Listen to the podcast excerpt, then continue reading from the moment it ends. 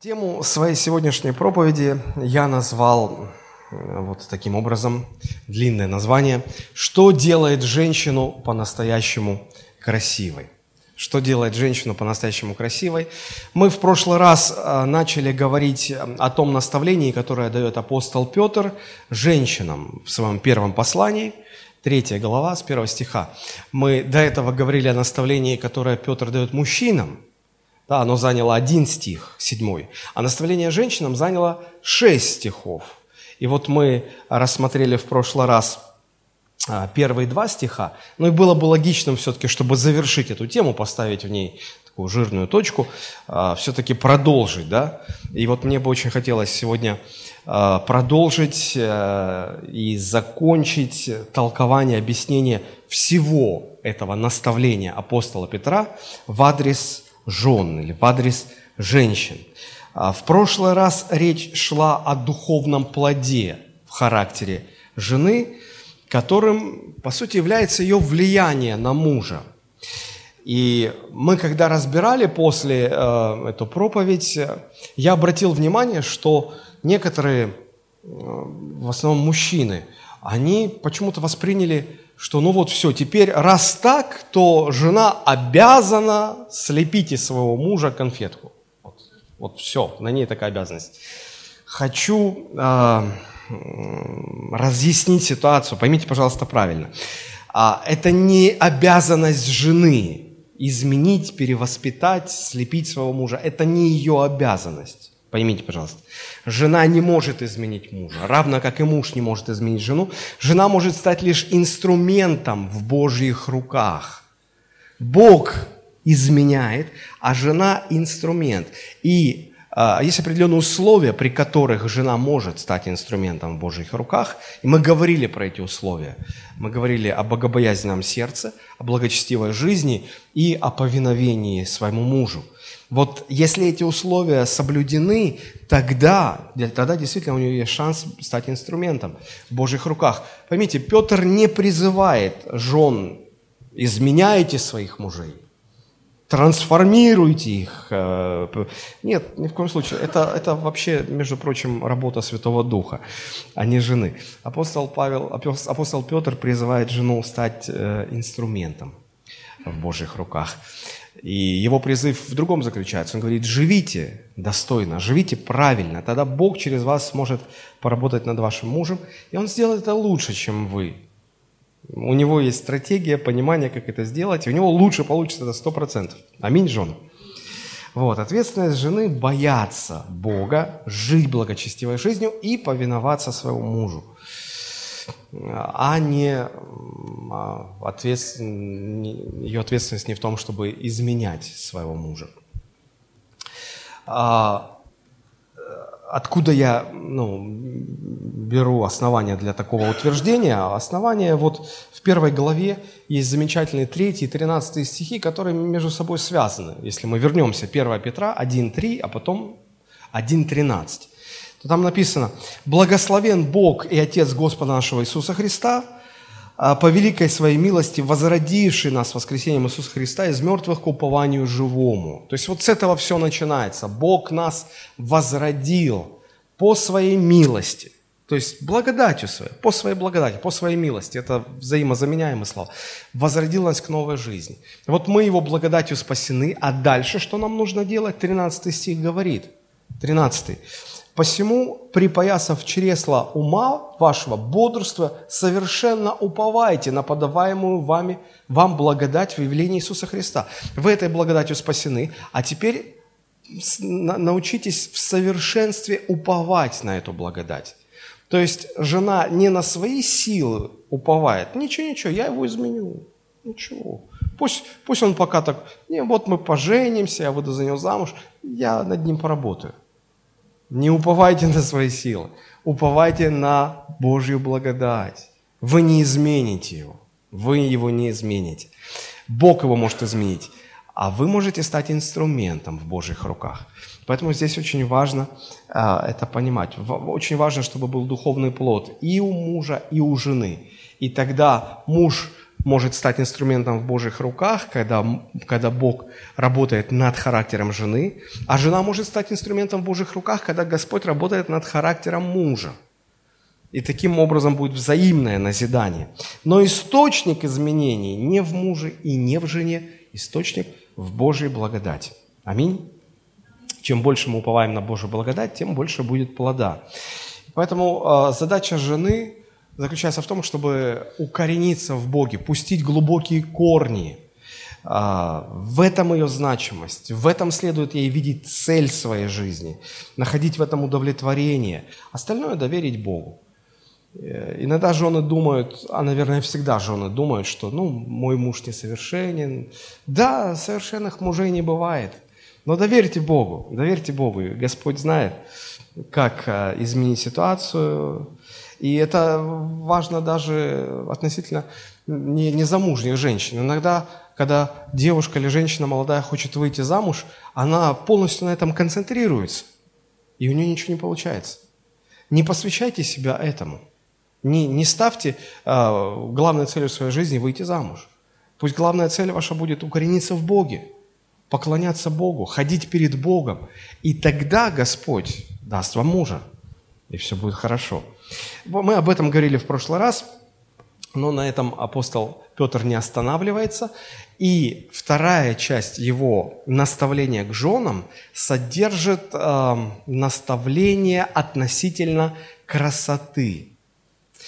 А, интересно, что а, в наставлении Петра к мужьям про красоту вообще ничего не говорится. Но это не в том плане, что для мужчины нужно быть слегка э, красивее обезьяны, и этого хватит, как иногда говорят в народе. А, нет, просто для женщин красота более важна, чем для мужчин. Красота это один из инструментов влияния женщин. Женщины могут влиять через красоту. Мужчины влияют не через красоту. Мужчины, мужское влияние больше через силу, через мужественность, через благородство. А у женщин все же через красоту. Поэтому э, о красоте больше э, Петр говорит, обращаясь именно к женщинам. И вот э, мне бы хотелось сегодня об этом немножечко поговорить. Что делает женщину по-настоящему красивой. Давайте мы прочитаем 3, 4, 5, 6 стихи, где как раз э, апостол Петр говорит о том, что женщины должны э, понимать, что такое красота, и уметь пользоваться ей. Читаю с 3 стиха. «Да будут да будет украшением вашим не внешнее плетение волос, не золотые уборы или нарядность в одежде, но сокровенный сердце человек в нетленной красоте кроткого и молчаливого духа, что драгоценно перед Богом. Так некогда и святые жены, уповавшие на Бога, украшали себя, повинуясь своим мужьям. Так Сара повиновалась Аврааму, называя его господином. Вы дети ее, если делаете добро, и не смущаетесь ни от какого страха. Посмотрите э, третий стих. «Да будет украшением вашим». А, пятый стих. «Так некогда и святые жены украшали себя». Вот эти два опорных слова в этом отрывке. «Да будет украшением вашим» и а, смотрите, как жены в древности украшали себя.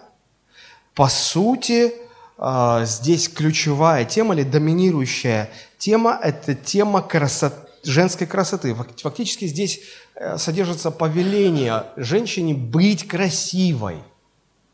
Женщины, Бог повелевает вам быть красивыми. Вас это радует? Слава Богу, конечно.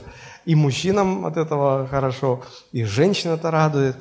И э, женщины, ну, они на уровне Э, в сердце инстинктивно чувствуют вот это. Им хочется быть красивыми, потому что Бог вложил в них это желание, потому что Бог повелевает им быть красивыми.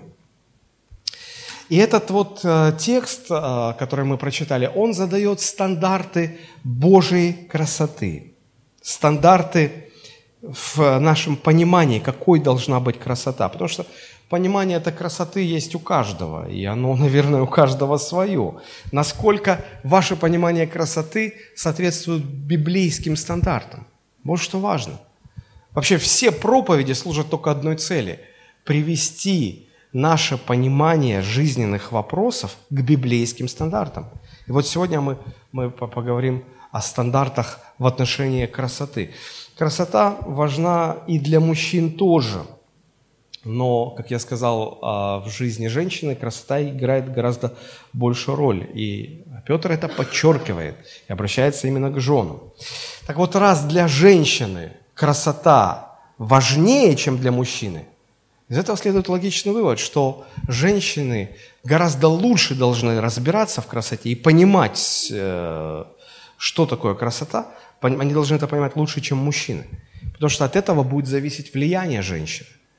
А, женщины иногда злоупотребляют своей красотой. Когда женщина соблазняет мужчину, что это как не злоупотребление своей красотой? А, вот, вот почему женщина должна понимать, что есть настоящая красота, и а, правильно ей пользоваться. Хорошо, давайте мы начнем наше рассуждение с а, понимания природы и назначения красоты. Какова ее природа и в чем ее назначение. Люди а, к красоте относятся по-разному. Одни считают себя тонкими ценителями красоты. Для других более важна функциональность. Не так важно, чтобы красиво было, главное, чтобы функционально. И вот в этой связи все время мне э, в памяти всплывает – а, жилет Анатолия Вассермана. Все очень функционально, все там вот по отделениям. Красиво ли это? Вопрос спорный, но вот функционально? Да, очень функционально. Когда у человека все при себе, вот все, что ему понадобится, все есть, все в жилетике. Вот. А, ну, кому-то главное, чтобы красиво было, кому-то, чтобы функционально. То есть понятие красоты есть у каждого – а, оно заложено в нас Богом, но проблема в том, что далеко не у всех людей а, именно Божье понимание красоты. Иногда происходит столкновение вкусов из-за того, что разное понимание красоты. Это создает напряжение, когда мама учит свою дочь и говорит, доченька, пойми, вот это некрасиво, а вот это красиво, и часто дочери сопротивляются. Нет, ты не понимаешь, а я считаю так. Это хорошо, что ты имеешь свою точку зрения. Но ты пойми, что тебе, ты нуждаешься в том, чтобы тебя научили, что такое красиво. И по сути, откуда дочери приобретают а, вот это чувство вкуса или понимание красоты? От того, как их научила или не научила их родная мама. А, но из-за того, что каждый видит красоту по-своему, в мире почему-то стало считаться, что красота – это понятие субъективное, то есть у каждого свое понимание красоты. Но по Библии, это одна из э, очень важных истин, по Библии красота является понятием объективным. То есть оно не зависит от того, что люди думают о красоте.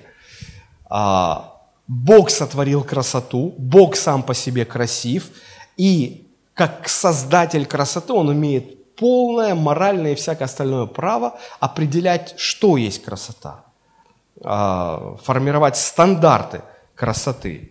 Поэтому я говорю, что это а, объективное понятие, объективное, и нам нужно от своих субъективных мнений перейти а, к объективному понятию Божьей красоты.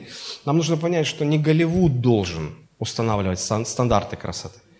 Потому что то, что сегодня устанавливает Голливуд, это нездраво. Женщины, девушки, они все стремятся, чтобы у них были тощие такие худенькие фигурки, и вот а, чтобы животик впалый был, чтобы ручки тоненькие, как спички были – но это, это не здраво. Мы уже говорили об этом в прошлый раз. Вот, а, нам нужно все-таки хотя бы познакомиться со стандартами Божьей красоты. И вот посмотрите, а, в книге Екклесиаста, 3 глава, 11 стих, записаны такие слова. «Все соделал Бог прекрасным в свое время и вложил мир в сердце их, хотя человек не может постигнуть дел, которые Бог делает от начала и до, концы, до конца. А, как я уже сказал, Бог является автором красоты, создателем красоты, а значит, Ему и определять стандарты этой красоты. Человек, решивший жить без Бога, в отрыве от Бога, конечно, он, отвергая Бога, отвергает и Божьи стандарты, в том числе и в отношении красоте. Но нам нужно понять, и я хочу это утвердить в нашем сознании, что Бог, во-первых, Бог сам по себе красив. А если мы видим творение Божие, и оно красивое, то это говорит только о том, что Бог еще красивее. Потому что а, некрасивый Бог не может создать красивое творение. Да? Мы всегда говорим, что по творению мы можем судить о Творце. Это очевидная истина. Вот. И Бог не просто сам по себе красив. Бог не просто все создал красивым. Бог еще дал человеку способность воспринимать эту красоту, ценить красоту, наслаждаться красотой. Посмотрите, как об этом говорит э, псалмопевец. В 26-м псалме, 4 стих, там написано, «Одного просил я у Господа, того только ищу, чтобы пребывать мне в доме Господнем во все дни жизни моей, созерцать красоту Господню, посещать храм Его». Обратите внимание на эти слова. «Созерцать красоту Господню». Бог красив. И общаясь с Богом, посещая храм Его, мы можем созерцать эту красоту, видеть эту красоту. Конечно, здесь по-разному. Иногда человек, приходя в церковь, видит только несовершенство. О, эти э, не, не, неправильно поют, а эти некрасиво говорят, а эти некрасиво одеты. И э, обращают внимание только на негатив какой-то. Мы люди несовершенны, да. И когда люди говорят, о, у вас несовершенная церковь, я говорю, конечно – у нас все не у нас только Господь совершенный, все остальное несовершенный. Вот. Но, но Писание говорит, что приходя в церковь, мы можем научиться созерцать красоту Господню. И это важно. Это важно. А, и Бог сделал так, что для женщин красота очень важна. По этой причине женщины должны вообще стать специалистами в области красоты.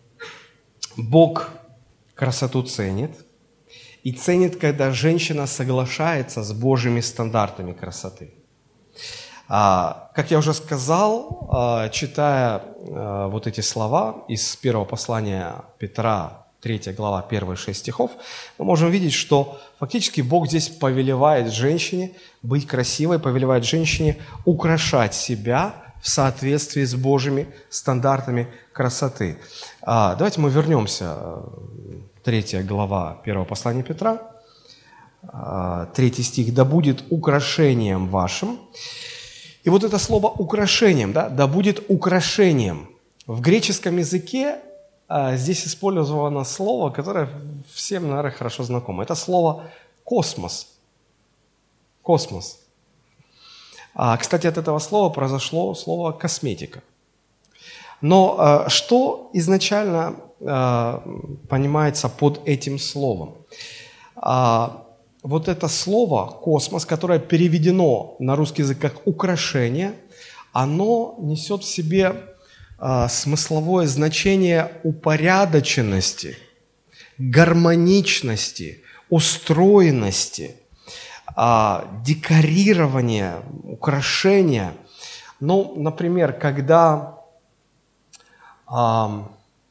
когда вы э, делаете ремонт в своей квартире, вы думаете, как, э, ну, каким будет интерьер, как, каким будет дизайн интерьера. Вот э, по-гречески это называется, здесь можно использовать слово космос, то есть как все будет украшено, как все будет, каким будет дизайн, как будет все устроено. Насколько все будет гармонично. А, поэтому, а, когда здесь речь идет «да будет украшением вашим», то речь идет не о моде, не о стилях, не о вкусах, но прежде всего о гармонии, о том, чтобы все было гармонично, о том, чтобы все было упорядочено, красиво, устроено, совершенно. Красота находится внутри вот этих понятий. Внутри вот этих категорий. И подлинная красота, она всегда отзывается в сердце. Человеческое сердце реагирует. Человеку нравится. То, что красиво, человеку нравится. А, если мы обратимся к толковому словарю, я нашел одно интересное определение, на мой взгляд, очень точное определение красоты. Я вам сейчас его процитирую. Красота – это эстетическая категория, обозначающая совершенство, гармоничное сочетание аспектов объекта, при котором последний вызывает у наблюдателя эстетическое наслаждение. Противоположностью красоты является безобразие. А, очень точно, на мой взгляд, определение. Смотрите, когда мы говорим, что Бог красив, а, что это значит? Как вы себе представляете Бога? Бога сложно представить. Фактически Бога невозможно себе представить. О Боге мы знаем, что Он бесконечен. Он а, непостижим, Он необъятен. И вот эта бесконечность а, Божьей сущности предполагает то, что Бог, а, у Бога есть много граней, если образно так можно сказать. Бесконечное количество граней – бесконечное разнообразие каких-то элементов, составляющих частей. Бесконечное. Держите эту мысль. Бог является собой бесконечное разнообразие граней своей сущности. И, внимание, все эти грани, все это множество, фактически бесконечное множество граней, они между собой все гармоничны, они находятся в потрясающей гармонии. Удивительная гармония всех граней при их бесконечном многообразии, вот что делает Бога самым красивым во Вселенной. Бог самый красивый. Бог самая красивая личность. Вот что делает его верхом красоты – бесконечное разнообразие при удивительной гармонии всех этих разных граней. Попытаюсь объяснить, что я имею в виду. Нам, людям, порою трудно гармонично сочетать даже несколько каких-то элементов. Ну вот, вот возьмем наш внешний вид, нашу одежду. Из чего состоит внешний вид человека? Это обувь, правда, если мы снизу начнем. Обувь, потом нижняя часть одежды – брюки, юбка там у женщин и так далее. Верхняя часть одежды, да, и головной убор. Четыре всего. Головной убор, верхняя часть, нижняя и обувь. Вот нам, людям, даже эти четыре компонента бывает трудно сочетать гармонично. Потому что, ну, есть определенные правила, да. Есть а, понимание того, что независимо от того, какие, какого цвета не были бы у вас брюки, если мужчин касается, да, то цвет а, обуви должен совпадать с цветом ремня на брюках. Вот они должны быть одинакового цвета. Но как, как часто вы такое видите у мужчин? Довольно редко. Сам ремень, он должен застегиваться на третью дырочку. Он не должен несколько раз облегать на третью дырочку.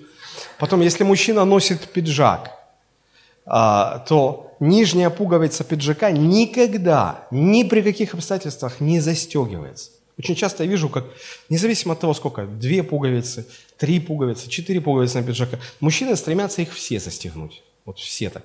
Но это неправильно, это не красиво, ну, это так не, не положено, я не знаю, как по-другому это сказать. Да? А, если две пуговицы, верхняя может быть а, застегнута, а, может быть не застегнута, но никогда две сразу. Если три пуговицы, то средняя всегда должна быть застегнута, верхняя иногда, нижняя никогда не должна быть застегнута да, а, ну, я уже не говорю про то, что галстуки должны сочетаться с цветом костюма, с рубашкой и так далее. То есть вот, а, вот несколько, несколько а, граней людям бывает трудно соединить гармонично, а у Бога бесконечное количество граней в удивительнейшей гармонии. Вот если бы человек смог увидеть Бога, он бы ахнул от красоты. У него дух бы захватил от, от красоты Божией. Так вот, А, вот почему я говорю, что Бог является образцом красоты. Он самый, а, самый красивый, он самый главный ценитель красоты. Вот почему красоте нужно учиться именно у Бога. Аминь. Я пытаюсь донести эти истины, и мне бы очень хотелось, чтобы ну, это нашло отклик в ваших сердцах.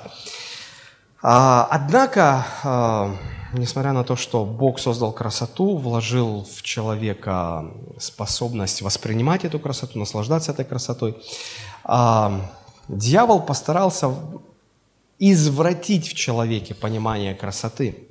Вот это понимание истинной красоты, оно было нарушено даже не, не в момент грехопадения человека, а гораздо раньше. В момент, когда согрешил а, сам сатана. Потому что Библия говорит, что сатана не всегда был сатаной. Он изначально был сотворен а, херувимом. То есть это небесное создание по рангу даже выше, чем а, рядовые ангелы. И ему было дано имя Люцифер, что в переводе означает «излучающий свет». И Библия говорит, что он был создан очень красивым он был венцом красоты. А, богословы полагают, что 28 глава книги Иезекииля, если вы откроете, а, книга пророка Иезекииля, 28 глава, то а, там косвенно говорится о Люцифере. Посмотрите, 28 глава Иезекииля, с 12 стиха. «Ты – печать совершенства, полнота мудрости, и венец красоты. Большинство богословов склоняются, что это относится к описанию Люцифера до его грехопадения, до того, как он стал сатаной, что значит противник Бога. Сатана – противник. Ты находился в Едеме, в саду Божьем, твои одежды были украшены, украшены всякими драгоценными камнями, и тут они перечисляются. Ты был помазанный херувим, чтобы осенять, и я поставил тебя на то, ты был на святой горе Божией, ходил среди огнистых камней. Ты совершен был в путях твоих со дня сотворения твоего, доколе не нашлось тебе беззакония. И посмотрите, 17 стих. «От красоты твоей возгордилось сердце твое, от тщеславия твоего ты погубил мудрость твою. Зато я повергну тебя на землю, пред царями отдам тебя на позор».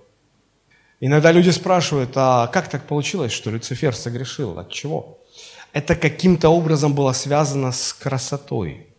Посмотрите, от красоты твоей возгордилось сердце твое. Каким-то образом красота, понимание красоты связано или было задействовано в падении Люцифера. Отсюда следует предположить, или можно предположить, что у него было извращенное понимание красоты. Когда он извратил понимание красоты, тогда и произошло это грехопадение – его падение, Люцифера. Потому что ну, Бог сотворил его самым красивым среди всех творений. И что тогда получается? Неужели Бог сотворил красоту, которая и привела к падению? Такого быть не может. Это указывает на то, что Люцифер извратил понимание красоты. А каким-то образом Люцифер увидел себя красивым в отрыве от Бога. Поймите, красота – это прежде всего гармония. И красота базируется прежде всего на гармонии творения со своим Творцом. Когда разрывается эта связь, тогда нарушается эта основная гармония. И творение может сохранить в себе красивые черты, красивые пропорции. Но а, сам разрыв с Творцом делает эту красоту какой-то отрицательной. И вот противясь Богу, разорвав отношения с Богом, Люцифер фактически потерял свою красоту, но он продолжал видеть себя красивым. И вот э, с тех пор он стал сам определять, что красиво, а что нет, и стал навязывать это понимание людям. Вот откуда произошло извращенное понимание красоты. И вот почему для нас, для верующих, важно иметь или вернуться к а, изначальным Божьим стандартам красоты. Потому что извращенное понимание красоты, оно всегда будет вести к а, противлению человека Богу, к тому, чтобы бунтовать против Бога. И вот сегодня дьявол это э, понимание, извращенное понимание красоты навязывает людям. Что здесь важно понять? Важно понять, что наличие определенной гармонии может быть красиво само по, самой по себе. Но оторванность этой гармонии от Творца делает ее неприятной и даже отвратительной. А вам приходилось слышать такие слова, или такие словосочетания, как «бесстыдная красота», а, «гордая красота», «вызывающая красота», «коварная красота», «леденящая красота». Все эти эпитеты окрашивают понятие красоты в какой-то негативный оттенок. Вроде красота, а делается она какой-то такой, ну, отрицательный. То есть сам объект гармоничен, а потому красив. Но его оторванность от Бога делает его отвратительным. Очень интересно. Красивый вроде, и вместе с тем какое-то какое отвращение есть.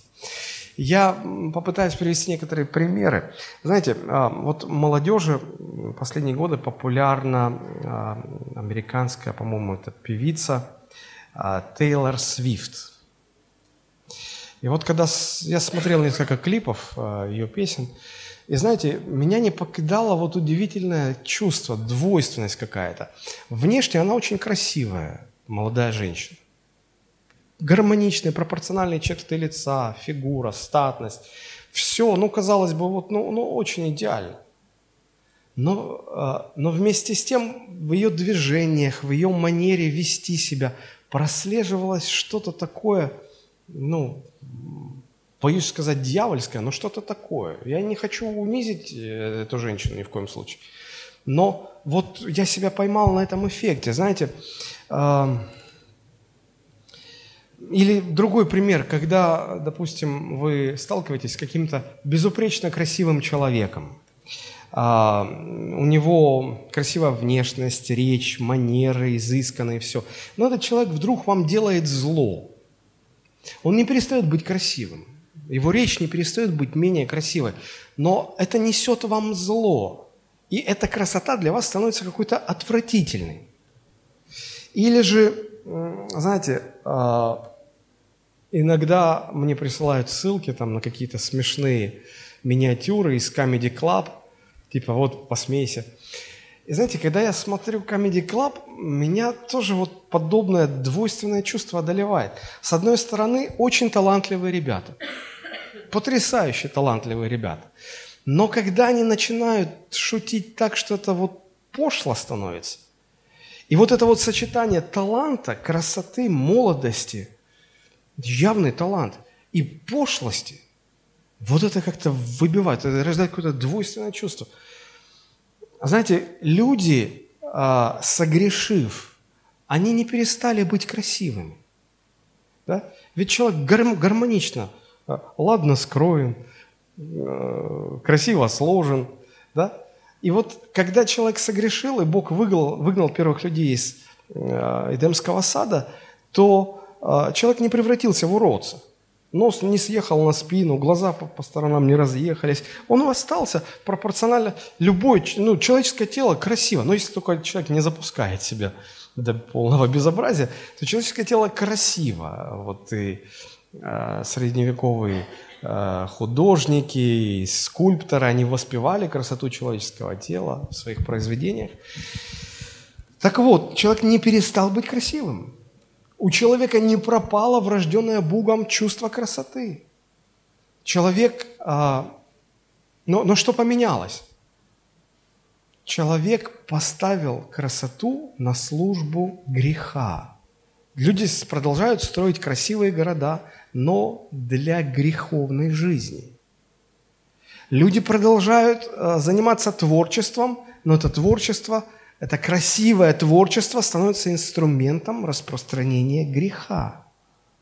И вот это нехорошо.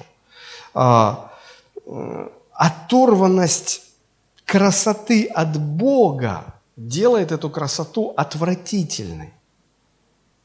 Вот, вот, вот что важно. Вот что важно. И э, люди себя пытаются украшать, но для чего они это делают? Либо для того, чтобы самоутверждаться, либо для того, чтобы других соблазнять. И в конечном итоге красота превращается в инструмент греха, в инструмент растления. И вот все эти рассуждения наводят на мысль о том, что существует, наверное, красота внешняя и красота внутренняя. Совершенство внешней красоты со временем начинает пугать, если при этом внутренняя красота отсутствует. С другой стороны, внешнее уродство со временем тускнеет, если в человеке обнаруживается внутренняя красота. Помните э, эти фильмы про Анжелику и вот я не помню, как звали, за кого она замуж там вышла. Он э, Жоф, Жофрей, да? Вот он же был в, у него внешнее было уродство на лице, да? Но он покорил ее своей внутренней красотой, и она изменила свое отношение, она перестала замечать это внешнее несовершенство, видя и ценя эту красоту внутреннюю. Ну и, конечно же, идеал – это сочетание красоты внешней и красоты внутренней. Так вот, дьявол, а, знаете, вопрос такой люди задают, а э, дьявол правда такой уродливый? Я не думаю, что дьявол уродливый, потому что иногда люди его представляют каким-то чертом с рогами, с копытами. Я думаю, что а, сатана а внешне, если так можно выразиться, очень красив, потому что он был сотворен таким образом. Он был венцом красоты. И а, согрешив или разорвав свою связь с Богом, он не потерял это, а, эту, внешнюю гармонию, это внешнее совершенство, оно никуда не делось. Библия говорит о том, что он умный, он хороший стратег – он, я не восхваляю сатану, ни в коем случае. Я говорю, что а, Библия о нем говорит. Он, он умеет играть в долгую, он очень терпелив, он преследует свои цели, он может долго ждать, он последователен в своих действиях. И он точно не какой-то там черт или козел с, рогами и с копытами. Вот. И э, вот его это гармоничность может быть внешняя, а все-таки, если, если бы мы могли его увидеть, каким он есть на самом деле, а, нас бы что-то отвращало в этой красоте. Потому что именно его оторванность от Бога делает его, эту красоту отвратительной. Отвратительной. И важно вот эти вещи понимать. Дьявол, обладая красотой внешней, лишен красоты внутренней. Что такое внутренняя красота? Внутренняя красота – это и есть связь творения со своим Творцом. Дьявол этого полностью лишен.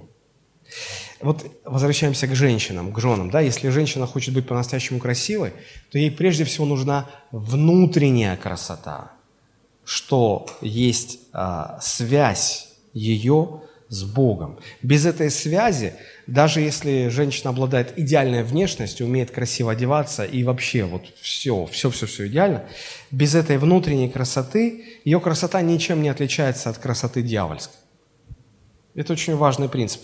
Недостаточно просто иметь гармоничные черты лица, выточенную фигуру. Недостаточно красиво одеваться и уметь себя изысканно вести, иметь изысканные манеры. Секрет подлинной женской красоты именно в наличии связи с Богом. А связь эта с Богом заключается в том, что женщина признает Бога, поклоняется Богу, любит Бога, покоряет себя Богу. Нетрудно заметить, что сегодня красота является огромным-огромным бизнесом. Это так называемый бьюти-бизнес. Но он почему-то не делает женщину красивой. Этот бизнес растет в геометрической прогрессии, но мир почему-то лучше не становится от этого. Нам нужно согласиться с Богом насчет Его стандартов красоты, потому что это согласие обеспечивает нашу связь с Творцом. А, если красота – это гармония, как я уже говорил, что красота базируется на гармоничности прежде всего, то настоящая красота – это прежде всего гармония с Богом. Гармония с Богом. Знаете, что я обратил, на что я обратил внимание? На то, что дьявольская, дьявольская ложь заключается в том, чтобы разъединить Бога и красоту. Разъединить правду и красоту. Разъединить. Правда и Бог рисуются в этом мире чем-то ущербным, непри... неприятным, уродливым, а наоборот, грех и ложь рисуются чем-то таким очень красивым. Замечали это? Такую тенденцию. А, посмотрите, как оформляются а, бутылки с алкоголем. Удивительно красиво. Сигаретные упаковки, сигары, там целый ритуал. Все так красиво, изысканно, дорогие материалы. Грех – об, об, облачается в красоту. А Бог, правда, праведность рисуется какой-то уродливостью, чем-то таким неприятным. А, лет десять назад я читал какую-то книгу, и в ней была цитата, которую приписывают древнегреч... древнекитайскому философу Лао Цзы. Вот эта цитата, я озвучу ее сейчас. Он вроде бы говорил – в красивых словах нет правды, в правдивых словах нет красоты. Меня эта фраза настолько задела, что я себе целую неделю не находил покоя. Почему? Задел вот этот момент именно, что здесь разделяется красота и правда. Вот если красота, то значит обязательно ложь должна быть. А если правда, то значит обязательно там несовершенство, уродство какое-то должно быть. Меня это настолько задело, что я выплеснул свое это возмущение в стихах. Я написал стихотворение. И я его уже читал лет 10 назад. Но мне кажется, оно здесь уместно. Я про прочитаю, чтобы... Но это мой протест. Я протестую против вот этого разделения между Богом и красотой, между правдой и красотой. И вот эпиграфом я взял слова этого Лао Цзы. В красивых словах нет правды, в правдивых словах нет красоты. И назвал свое стихотворение «Правда и красота». Озвучу его, с вашего позволения. В красивых словах нет правды, в правдивых нет красоты. Не лягут рядом две карты за время одной игры. Наш мир так устроен странно, что сразу не разберешь, где красота желанна, там притаилась ложь. Но люди всегда ищут правды, стремятся проникнуть в суть, а мы не настолько храбры, чтобы не обмануть. Кто-то готов ждать принца, что въедет на белом коне, другой не устанет молиться о добром царе в стране. Но правда не так красиво. У принца растет живот, и конь оказался без гривы, и царь, самодур и жмот. И как ни крути в этом мире, цена красоты – обман – а правда в своем голом виде порою один стыд и срам. Он в обществе вип-персона, деньги, слава, почет. И мало кто знает, что дома его уж никто не ждет. Банкеты, приемы и свита, и летних, куро... летних курортов зной, вот она, Дольче Вита. А в сердце хоть волком вой. И ходят всю жизнь по свету красавица тайная ложь и голая правда, раздетая уродством, покрытая сплошь. Неужели же вечным уставом написано на роду у правды забрать всю славу, а ложь одеть в красоту?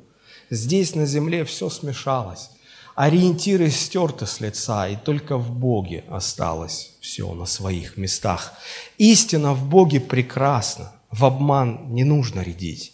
Бог не живет с опаской разоблаченным быть. Чем ближе мы в жизни к Богу, тем правда красивее в нас. И нет нам нужды брать в дорогу искусную ложь про запас.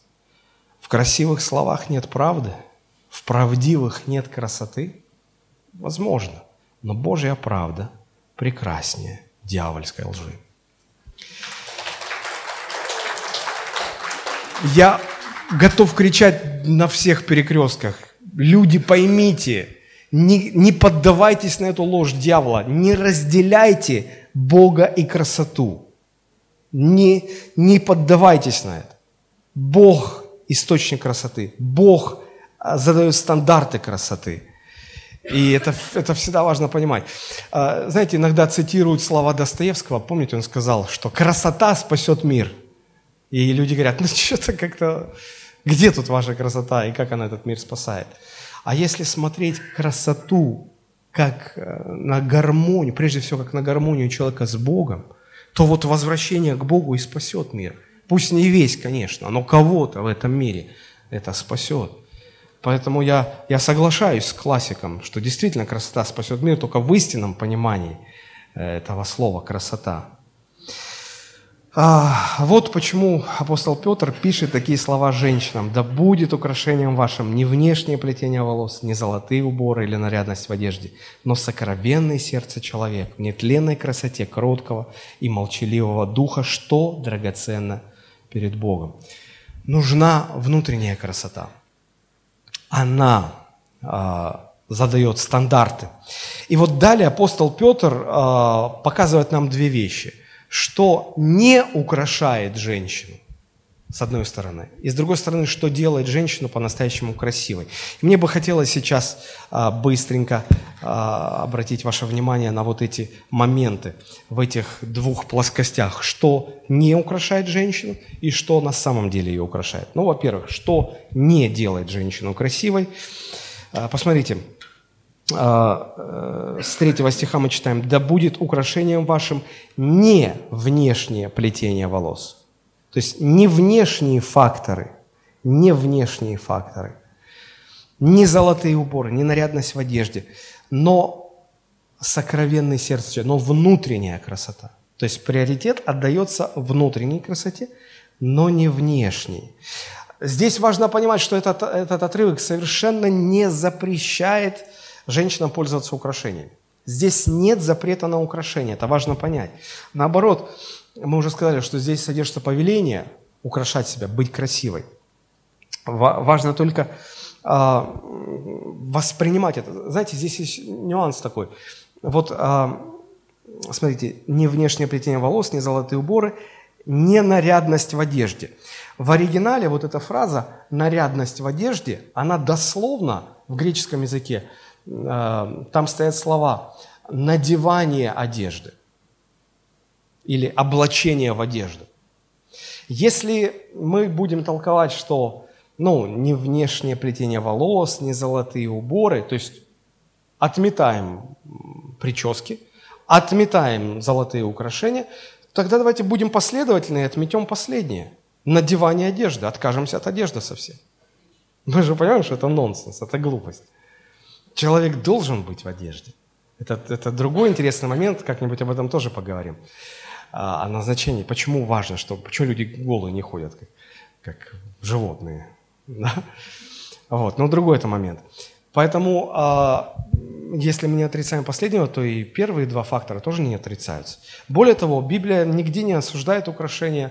А, наоборот, говорится, что женщине... Там даже есть такая фраза у одного из пророков. «Забудет ли женщина украшение свое?» Как, как это забудет? Нет. Это недавно показывали по телевизору, снова показывали это э, операция И и другие приключения Шурика. И когда они там, значит, им предложили склад якобы ограбить, и когда Никулину говорят, что вот бутылку нужно разбить, а тот не понимает, как э, пол-литра разбить, ну, то я тебе сейчас... То есть так и женщина не понимает, как забыть украшения. Вы что, совсем что ли?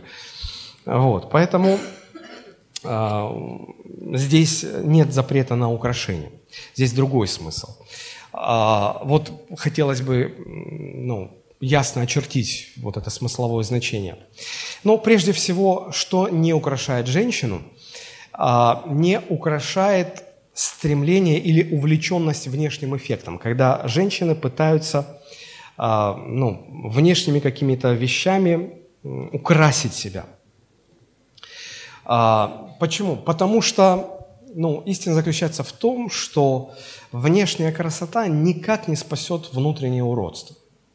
Вот если внутри человек некрасив внутренне, то никакая внешняя красота это не исправит. Женщина должна это понимать. Если бы женщины это понимали, этот принцип, то воистину не было бы некрасивых женщин. Я считаю, что некрасивых женщин в принципе не существует. А, но, но многие женщины считают себя некрасивыми. А, почти все женщины переживают, если их внешность несовершенна. Ой, у меня нос не такой, ой, у меня волосы не такие, ой, у меня уши не такие. Один проповедник такой молодой девушке сказал, у тебя проблема не в ушах, а где-то между ними. Там вот что-то надо подправить, в голове, в сознании. Посмотрите, Псалом 44, 14 стих написано, «Вся слава дочери царя внутри, одежда ее шита золотом». Да, как дочь царя, она может себе позволить э, золотом расшитую одежду. Но не в этом ее красота, а в чем? Внутри нее. Внутри, в ее внутреннем мире, в ее сердце. И наоборот, если женщина безобразна внутри, как бы она ни нарядилась, она это безобразие никак не скроет. И мудрый царь Соломон вот как выразил эту мысль. Это притча 11 глава, 22 стих. Он написал, что золотое кольцо в носу у свиньи, то женщина красивая и безрассудная. Представили себе эту картину? Вообще и женщины, и мужчины со временем стареют. И любая внешняя красота с годами уходит. Здесь ничего не поделаешь. Внешний человек со временем тлеет – внутренний должен обновляться. Так вот, женщины, а, не делайте ставку на внешние, на внешние факторы украшения, потому что все это уйдет. Фигура изменится. После 40 лет очень сложно удерживать фигуру 20-летней девушки. Ну, практически невозможно. Морщинки появятся. Все изменится. Внешность изменится. И вот сразу на первый план будет э, выставлена или видна будет э, внутренняя либо красота, либо ее отсутствие. Я встречал пожилых людей, людей в возрасте, которые в старости своей были красивее, чем в молодости. И, конечно, это удивительный момент. Итак, первое – это излишняя увлеченность внешним эффектом. Это не делает женщину красивой. Второе, что женщина не делает красивой. А, внешность женщины не должна быть крикливой, эпатажной. Слово эпатаж понятно? Когда человек пытается, ну, прям произвести какой-то эффект такой вот, сбить с толку, эпатировать. И вот не должно быть а, этой крикливости, а, как написано, да будет украшением вашим не внешнее плетение волос, не золотые уборы. А почему именно эти слова а, сказаны? Потому что в то время у женщин были популярны высокие пышные прически. А, был такой проповедник в третьем столетии Климент Александрийский. Он целый трактат посвятил женским прическам, потому что ну, это была очень большая проблема. Женщины настолько, сестры, христианки, увлекались настолько а, вот этими вот а, прическостроением, что они, с одной стороны, спать не могли, потому что это дело все... Я, я недавно в интернете увидел ролик, как женщина, которая, значит, намазала губы дорогущей помадой, как она кушает, чтобы помаду не повредить. Губы вот так растопырены, и она, она кушает, чтобы губы не, не испортить. То еще зрелище, скажу вам. Вот они как-то примерно так же спали, чтобы прически не повредить свои. Это с одной стороны. С другой стороны, когда такая дама появлялась в обществе, мужчины больше ничего уже не видели, кроме этих причесок. Вот. Но, в принципе, мы когда были в Москве, а, в, в музеях, а, а, я не помню, как называется, там, значит, как вот при царице Екатерина Великая, при, при, в то время, как женщины там прически, и экскурсоводы говорили, что вот в этих вот конструкциях. Часто мыши заводились, то есть там целые норки были. Ну, потому что огромное, большое, и, и как это все помоешь, когда нету канализации, этой, водопровода. Водопровода нет. Ну, это же не секрет, что они мылись-то там раз в месяц или раз в полгода. Вот. Ну и так далее. В общем, это третье столетие. Поэтому крикливость в одежде или нарядность в одежде. Вообще крикливость в одежде, Библия говорит, что это инструмент блудницы. Вот посмотрите, притча 7 глава с 10 по 15 стихи. «И вот навстречу к нему женщина в наряде блудницы, с коварным сердцем, шумливая и необузданная. Ноги ее не живут в доме ее. То на улице, то на площадях у каждого угла стоит, строит она ковы. Она схватила его, целовала его, с бесстыдным лицом говорила ему, «Мирная жертва у меня сегодня, я совершила обеты мои, поэтому вышла навстречу тебе, отыскать тебя, я нашла тебя» и так далее, и так далее, и так далее. Я просто размышлял, думал, почему вот, э, ну, знаете, в мире, как мужчины говорят, с одними спишь, на других женишься.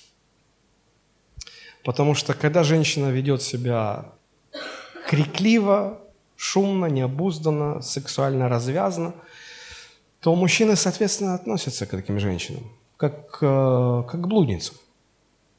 И ни один мужчина в здравом уме не захотел бы, чтобы такая женщина стала его женой. Я просто стал размышлять, почему в этом деле, если ты блудница, ты занимаешься этим делом, почему здесь важна внешняя крикливость. И я понял. Потому что когда мужчина спит с блудницей, он внутри понимает, что это неправильно.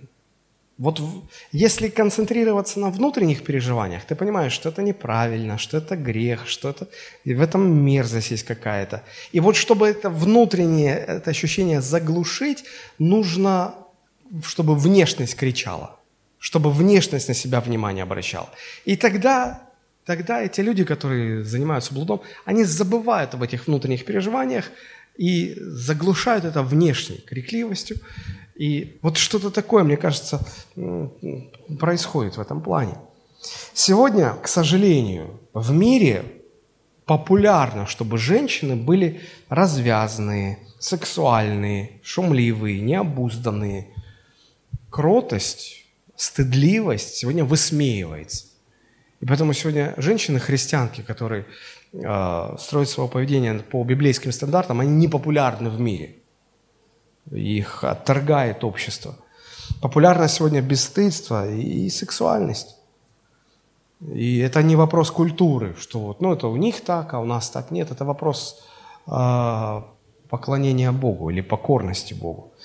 Подлинная красота о себе не кричит. Ей это не нужно. Ей не нужно привлекать к себе внимание. Она просто есть и все. Как и, как и подлинное богатство, оно тоже не кричит. Э, я обратил внимание на то, что действительно богатые люди, они просто одеваются. Какая-то простая маечка, джинсики потертые, все. Человек миллиардер. Все просто одевается. Но когда видишь, вот, как говорят, понты дороже денег, весь из себя, все на последние деньги в кредит купил – но лишь бы понтануться. Во, понимаешь, это, это бедный человек. Богатые так не одеваются. Вот, хорошо. А, итак, а, чрезмерное увлечение внешним эффектом не делает женщину красивой, крикливость во внешнем виде не делает красивой, гордость не делает женщину красивой. А, посмотрите, не внешнее плетение волос, не золотые уборы, не нарядность в одежде нарядность в одежде. Дословно, как я уже сказал, там стоят слова а, надевание одежды или перемена одежды. А, когда человек часто меняет одежду. В те времена женская одежда, хорошая женская одежда, стоила чрезвычайно дорого. Как а, двухгодичная зарплата среднего мужчины. И поэтому, если женщина сегодня в одной одежде, завтра в другой одежде, там мы с вами живем что? Неприлично, если ты один день, э, ну, если ты три дня подряд в одной одежде ходишь, это как-то неприлично считается. Типа каждый день нужно менять одежду. Да? А вот в то время когда это все было очень дорого, и женщина э, вот надевала сегодня одну одежду, завтра вторую одежду, послезавтра третью, она это почему делала? Продемонстрировать свой статус, самоутвердиться. А это есть гордость. Наряжаться, чтобы показать, вот я могу это позволить себе. Вот посмотрите, я такая. Демонстративная нарядность в одежде. Для чего нужна эта демонстрация? Чтобы гордость свою утверждать. Сегодня времена другие, но э, мне кажется, что когда э, женщина одевается так, да равно как и мужчина, одевается так, чтобы вот показать, а вот я это могу себе а вот у меня... Э, знаете, это иногда, когда публичный человек, он, ну, вот, или ты пастор, и каждый раз у тебя новая одежда, новый костюм. Причем я иногда вижу, уже как бы все перепробовал, и, и пошло уже просто, знаете как, а, один рукав синий, другой красный. И одна половина пиджака зеленая, а другая сиреневая. А сзади еще какая-то. И вот это уже вот все меняется, лишь бы, чтобы, лишь бы что-то менялось.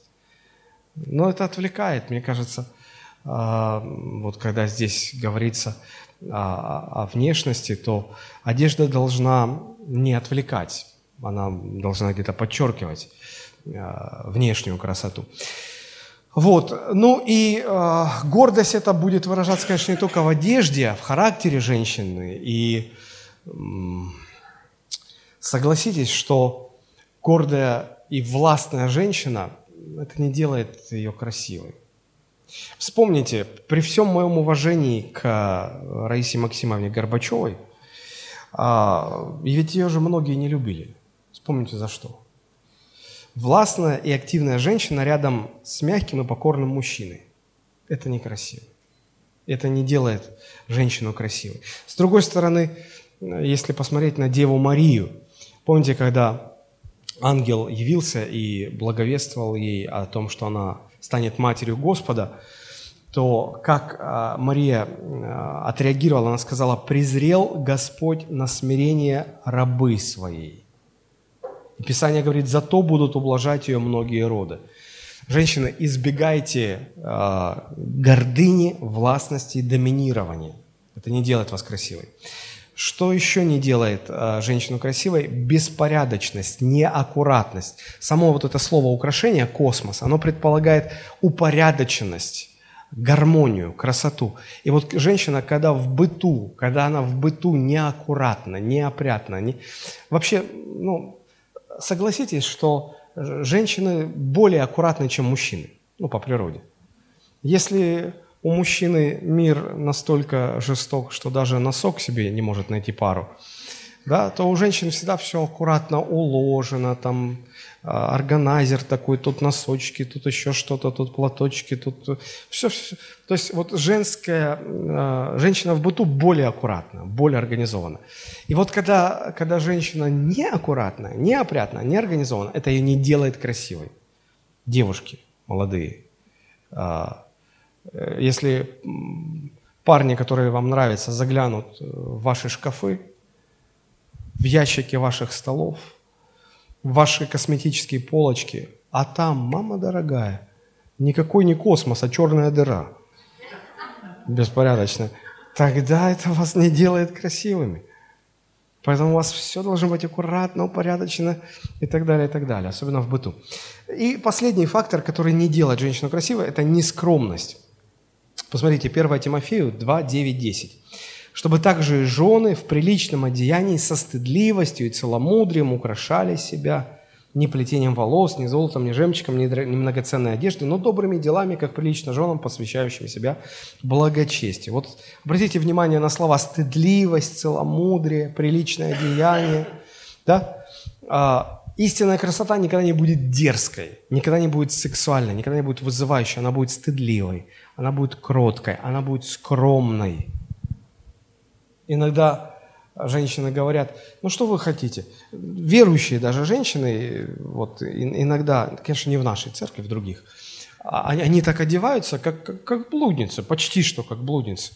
И когда думаешь, на какой козе к ней подъехать, сказать, что ну так не надо одеваться – И даже когда разговор ну, завязывается, выясняется, что «а моему мужу нравится, он сам просит, чтобы я так одевалась».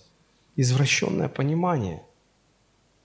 Рано или поздно вы придете к тому, что это неправильно, но это может уже быть просто поздно. Поздно. Поэтому поверьте Библии на слово. Это, это, это важно. Это важно.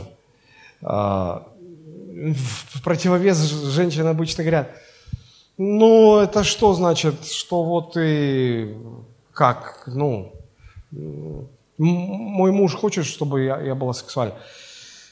И я говорю, слушайте, ну это все понятно, что дома, в своей спальне, перед своим мужем, да, там нужны соблазнительные одежды и вот сексуальность. Вот это там все нужно, но вы же все же наоборот делаете. Вы же, вы же в спальне дома перед мужем ходите в каком-то засаленном старом халатике, нижнее белье в наследство от прабабушки доставшееся носите. И, и все. А, а на улицу ходите, короткая юбочка, там эти вот джинсы, скин, э, как они вот, скини стиль, облегающее такое все. Вы все перепутали. Наоборот, стыдливо и скромно для внешних, а в спальне это уже вот, вот там весь полет творчества можете реализовать. Только для своего мужа. А вот видите, мужчины согласны. Они даже не боятся сказать аминь вот в этом месте. Хорошо, и в конце уже пять минут у меня осталось. Что делает женщину красивой? Что красиво делает женщина? Но прежде всего это внутренняя красота – когда сказано, да будет украшением вашим не внешнее что-то, но внутренняя красота, то это понятно, что э, если женщина со временем потеряет э, атрибуты внешней привлекательности, внутренняя красота позволит ей всегда оставаться красивой. Вот посмотрите, а, у пророка Исаия есть интересное место, 3 глава с 16 стиха по 19. «И сказал Господь, за то, что дочери Сиона надменные ходят, подняв шею и обольщая взорами, и выступают величавую поступью, и гремят цепочками на ногах, оголит Господь темя дочерей Сиона, и обнажит Господь срамоту их, тот день отнимет Господь красивые цепочки на ногах, звездочки и луночки, серьги, ожерелья, опахала, увясла, запястья, и пояса, и сосудцы с духами. Ну и там дальше еще перечисляется всего много.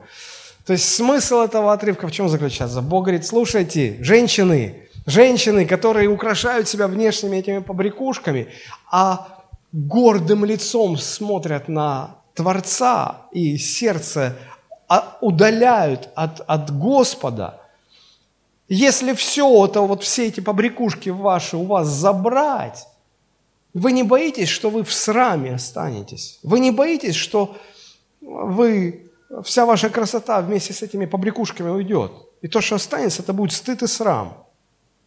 Так вот, красота женщин должна быть не во внешних цацках, а во внутреннем внутреннем состоянии сердца.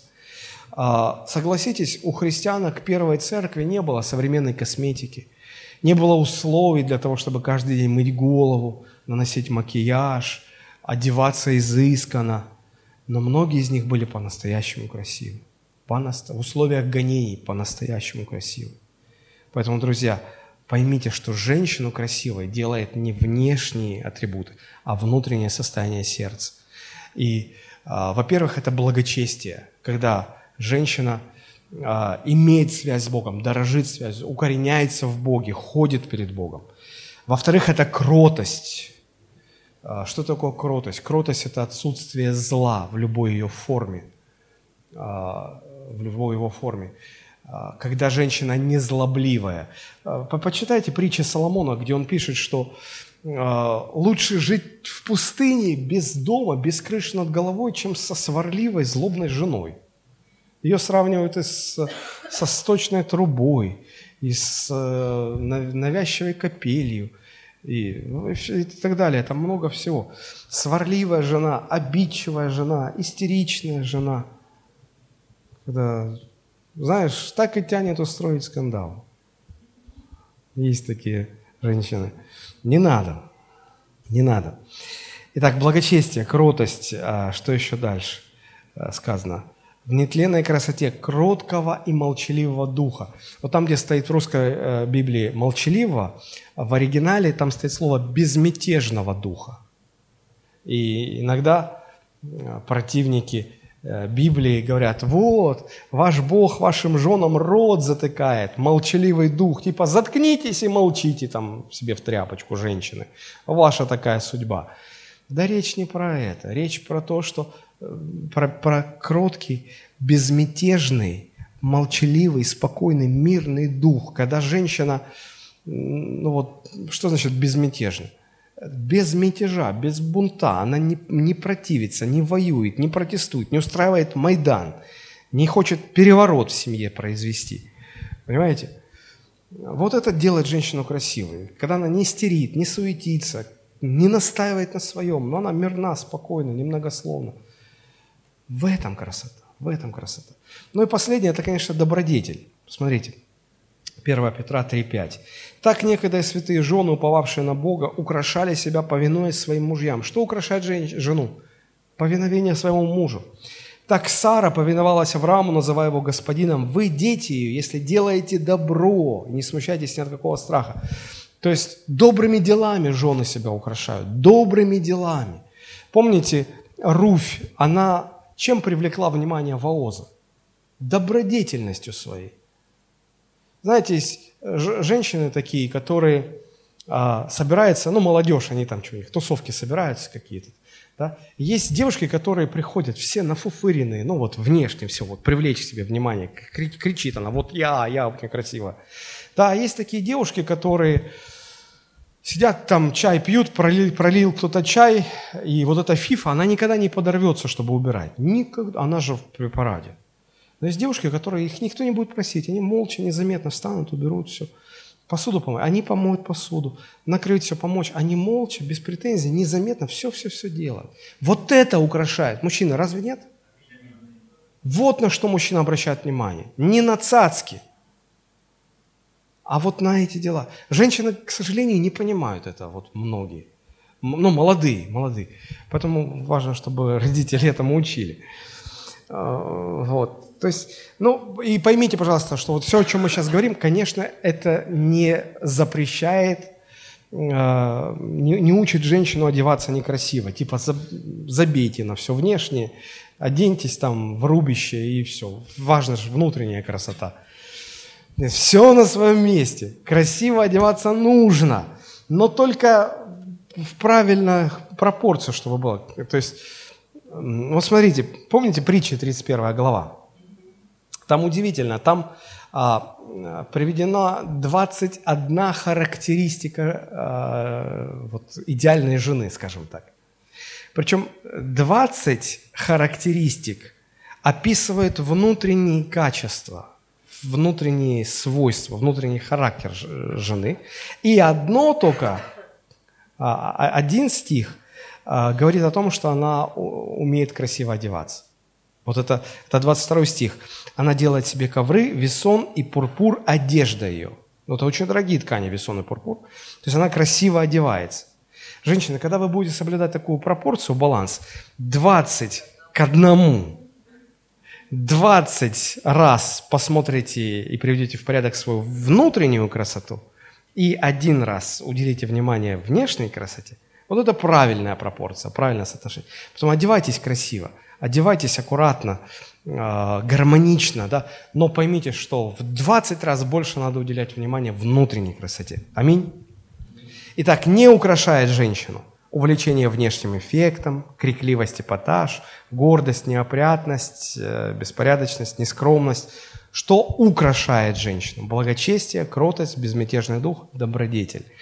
Поэтому, женщины, Бог создал вас красивыми, поклоняйтесь своей красотой Богу. Не своей красоте поклоняйтесь, а своей красотой Богу поклоняйтесь. Аминь. Давайте мы поднимемся и помолимся об этом. Господь, благодарим Тебя за Твое Слово, которое открывает нам